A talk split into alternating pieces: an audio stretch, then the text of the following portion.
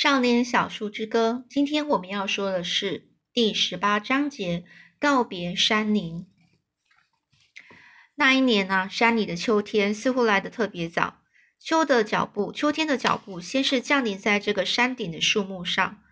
这个早霜啊，把叶子呢染成了一片鲜红和艳黄。趁着蓝色的天空在秋风中摇摆着，太阳收敛起夏日的狂放，倾斜的日光穿过树梢，在山谷中投了一片琥珀色的光芒。每天早上，你都会发现这个霜呢降得比昨天又往山下移了一些，一点点薄薄的羞怯的霜，动不了人，但是它却提醒你，没有人能留住夏天。就像没有人能够让时光倒流一样，它还顺道告诉你，死寂的寒冬正在等着上台呢。秋天是大自然赐予我们的平和时光，它给了我们机会清醒自己的头脑，好好的想一想该如何迎接这个寒冷的冬天。而当我们正在整理思绪时，我们不但计划好未来应该完成的工作，也会回想起自己过去。疏漏掉的一一切，秋天也是回忆与懊悔的季节。在迷离的秋秋光中，你会怨叹自己为什么放弃了那些原本应该做好的工作，还遗忘了那些该说而没有说的话。我真希望自己不曾忘记和魏恩先生说声谢谢。这个月他没有来我们这儿，在他应该出现的那几天傍晚，我们是坐在前廊上注视着小径。请听他的声响，但他还是没有出现。最后，我和爷爷决定到镇上去探望一下。这细微的秋霜，轻巧的落进落进山谷里，小的几乎让你察觉不到它的存在。柿子呢，是被霜冻红了；白杨树和枫叶的边缘也被霜镶上了一圈金黄色。留在山里过冬的动物们正辛勤地收集储粮。免得到时候没东西吃，饿死。南涧鸟是排成一长列，在高大的橡树间飞来飞去，把橡子给拾回巢里。它们已经不再玩耍和吵闹了。今年的最后一只蝴蝶飞进山谷，它停在我和爷爷已经收割好的玉米梗上。它并没有鼓动翅膀，只是停在梗子上等待着。它没有储藏食物的打算，因为它知道自己即将死去。爷爷说：“那只蝴蝶比许多人要有智慧多了。虽然生命的终点将至，哦，生命的终点将至，就是，呃，已经快要死了，哦，但是呢，他却丝毫不为所动，哦，不会因为自己快要死了，然后有什么样的，呃，就是呃，心情上的一个，呃，呃，就是上下的起伏。他知道呢，自己的生命目的已经达成，而迎接死亡。”则是他现在的使命，所以他是静静的停在那里去等待，享受世间最后一丝温暖阳光。我和爷爷则忙着准备过冬用的柴火。爷爷说：“我们已经玩耍了一个夏天，现在我们非得为冬天的温暖忙碌不可。”我想，我们也的确应该如此。我们是把枯树干和粗树枝从山边拖到院子里。爷爷起落的斧头。反射着夕阳的光彩，劈柴声在山谷中此起彼落的回响着。我把劈好的木材搬到厨房的储藏室里，然后把壁炉用的木材一块块的靠着墙边堆好。就在我我们是忙得不可开交时，那些政客出现了。他们自称自己不是政客，不过我看得出来，他们就是。来的人是一男一男一女。他们没有坐在我们请他们坐的摇椅上，反而是选了一个高背椅，然后挺直的腰坐上去。那位男士呢，穿了一套灰西装，女士则是灰洋装。那件洋装呢，是紧紧勒着她的脖子。我暗自猜想，她的这个臃肿模样，臃肿就是有点胖胖的哦，一定是那件洋装绑出来的。他们两个人呢，膝盖是并拢，端庄。端庄的、端正的坐着。那位男士似乎很紧张，不断的用手去转动着放在这个膝盖上的帽子，而女士则显得自在多了。女士认为我应该回避一下，但是爷爷告诉她，我是这个家中的一份子，有权知道关于这个家的一切事情，所以我留下来，坐在我的小摇小的摇椅上摇摆着。那位男士清了清喉咙说：“人们十分关心我的教育问题。”他说：“这个问题实在是不容忽视。哦，不容忽视是不能够去轻视它。”哦。爷爷同意他的看法，然后他把魏恩先生关于教育的见解告诉了那两个人。这女士问爷爷：“谁是魏恩先生？”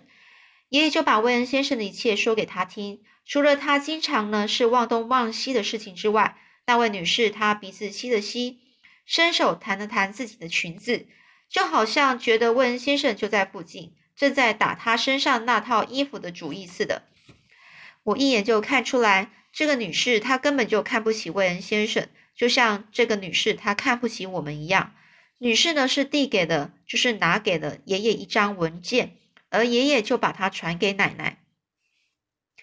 奶奶点亮了煤油灯，坐在餐桌上读的那张公文。一开始她念得很大声，但是念着念着她停了下来。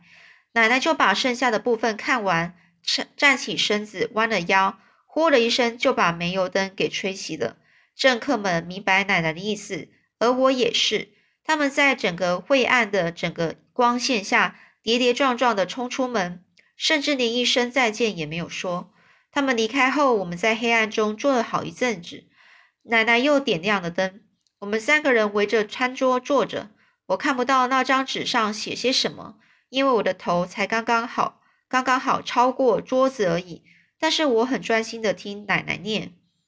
那张公文上说，有人呢向执法者检举，说我并没有受到妥善的照顾。他还提到爷爷奶奶年事已大，又没受过教育，所以没有权利领养我。尤其奶奶是个印第安人，爷爷有一半的血统也是，而爷爷的品性又十分不良。这是他说的，就是上面的文件说的。这公文上还说。爷爷奶奶把我留下来，全是为了一己之私。一己之之私呢，就是自己是自私的原因呢，有可能是自己有什么样的利益而把把这个孩子给留下，毫不顾及这样的行为是，哦，是不是会阻碍了我未来的发展？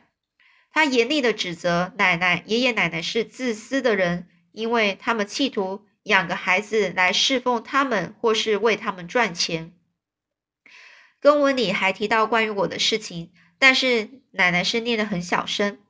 她说：“爷爷奶奶还有一段时间可以去上法庭解释，否则我马上就会被送进孤儿院。”爷爷被这突如其来的肢解给弄傻了。他脱下帽子，把它放在桌上，他的手竟然是在颤抖。他坐在那儿，手指抚摸着帽子，眼睛一直瞪着这个帽子，手则不停地抚摸着这个帽子。我走在火炉旁，坐回我的摇椅上。我边摇边告诉他们：“我可以把背那本字典的速度增加到一个礼拜十个字，也许还能更多，多到一百个字也都行。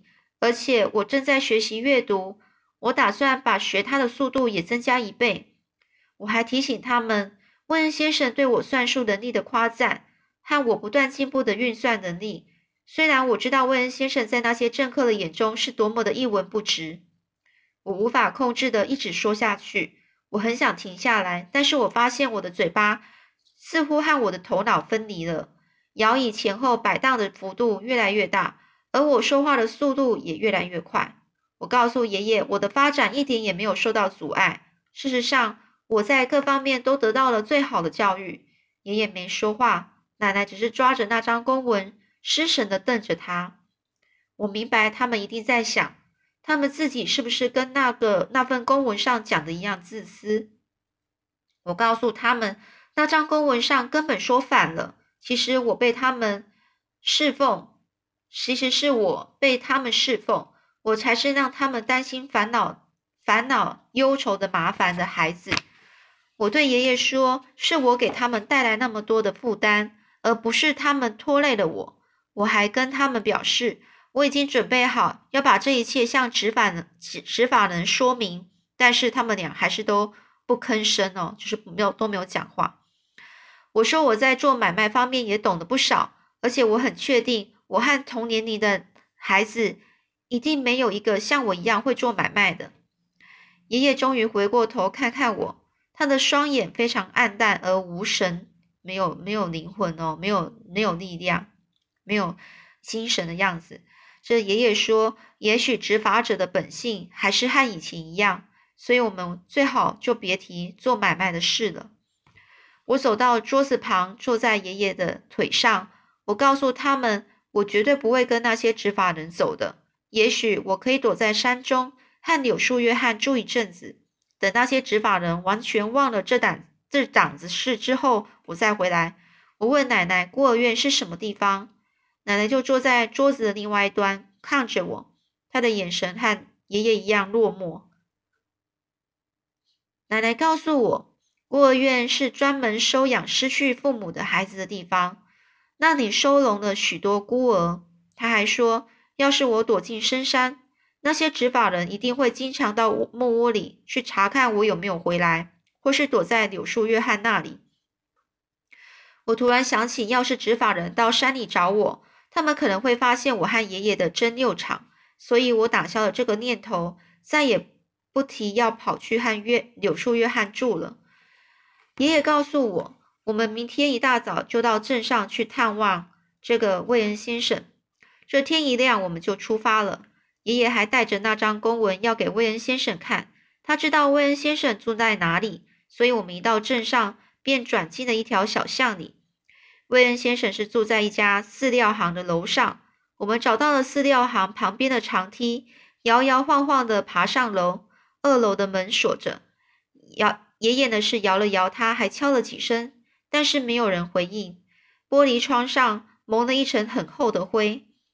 爷爷呢伸手把灰抹去，然后这个头呢是呃往往屋子里面去看。他说屋子里空空的，什么也没有。我们小心翼翼地爬下长梯，我正跟着爷爷呢绕到饲料行的前门走了进去。和屋外耀眼的正午正午的阳光比起来，这饲料行里头显得黑暗极了。我和爷爷是站在门口，让自己的眼睛适应一下，等视力恢复了，我们才发现有个男人是靠在柜台上站着。他说着说：“你好，你要买什么吗？”那个男人肚子大的垂过自己的腰带。这爷爷就说：“你好，我们想找魏恩先生，他就住在您楼上。”那个男人呢是咕噜咕噜的念着说：“魏恩才不是他的名字呢。”他的嘴巴里含着一把牙刷，一边说话，手呢也不闲的就左右用力的刷动。他还用嘴吸了吸那把牙牙刷，然后皱着眉头把它拿出来，就好像它的味道尝起来很恶心似的。这男的就说：“事实上，那个人以后再也用不着名字了，他已经死了。”我和爷爷呆若木鸡的站在那里，一句话也说不出来。我觉得自己的心仿佛被掏空了，膝盖软得几乎站不住。我一直是抱着很大的期望，魏恩先生能向执法人员说明我的处境。我相信爷爷也是这么想，只是现在这一切都成空了。爷爷显得有些不知所措。胖男，这个很胖的这个男的就问：“你是威尔斯先生吗？”这爷爷就说：“没错。”那个胖男人呢，是躲过的柜台后面，弯下腰从里面呢拖了一个麻布袋。他把这个布袋呢甩甩到这个柜台上，布袋里呢似乎装满了一些东西。他说：“老头子把这个留给你，你看这里有个标签，上面写着你的名字。”爷爷看了看那标签，虽然他根本就看不懂。这很肥的男人不屑地说：“他把每样东西都贴上标签，他大概知道自己快死了，还在自己的手腕上绑绑了标签，注明死后他的尸体要用船运到某个地方。他还知道运费要多少，一毛都不差的留在一个信封里。吝啬鬼，也不多留一点给我。这个死犹太人就是死犹太人。”这爷爷呢，抬起头瞪着那个胖子。帽子底下的眼光就如剑般的锐利。这爷爷就说：“至少他不欠你任何东西，不是吗？”这个胖男人呢，紧张极了，就连忙说着说：“哦，是是啦，是啦，不是不是，我不是对他有什么偏见啊，只是没有没有什么人认得那个老头，我也是一样。他一天到晚都在山里头晃。爷爷呢，爷爷呢就把这个麻布袋呢扛在肩上。这个胖男人就指了指对街，他就说：“麻烦您告诉我，律师先生住在哪里？”哦，爷爷呢就把这个麻布袋扛在肩上，然后就问这个胖男人啊，说：“麻烦你告诉我，律师先生住在哪里？”而这个胖男人呢就指了指对面的那一条街，就说：“就正对着你，走上台阶那两栋房子的中间。”这爷爷说完呢，我们就转身走到门口，说谢谢。胖男人的声音呢，胖男人就说什么：“有趣极了，那个老犹太人呐，当我们发现他时。”他身旁唯一没有贴贴上标签的，竟然是根蜡烛。那该死的笨蛋还把它放在身旁点着了呢。这个胖男人就这样说：“我知道那蜡烛是做什么用的，但是我没说话。我也明白为什么那些钱会留的留的刚刚好。威恩先生并不是吝啬，他是节俭，他把该付的钱付清，谁也不欠谁的。”他只把钱用在该用的地方。于是我们越过街道，爬上的台阶。爷爷呢是扛着麻麻布袋，他敲了敲门，那门的上半部镶着玻璃，玻璃上写了几个字。那声音听起来非常不情愿的说：“请进，请进。”仿佛你根本就好像你根本不应该敲门似的。我们推开门走了进去。那后面故事又是怎么样呢？我们下次再继续说喽。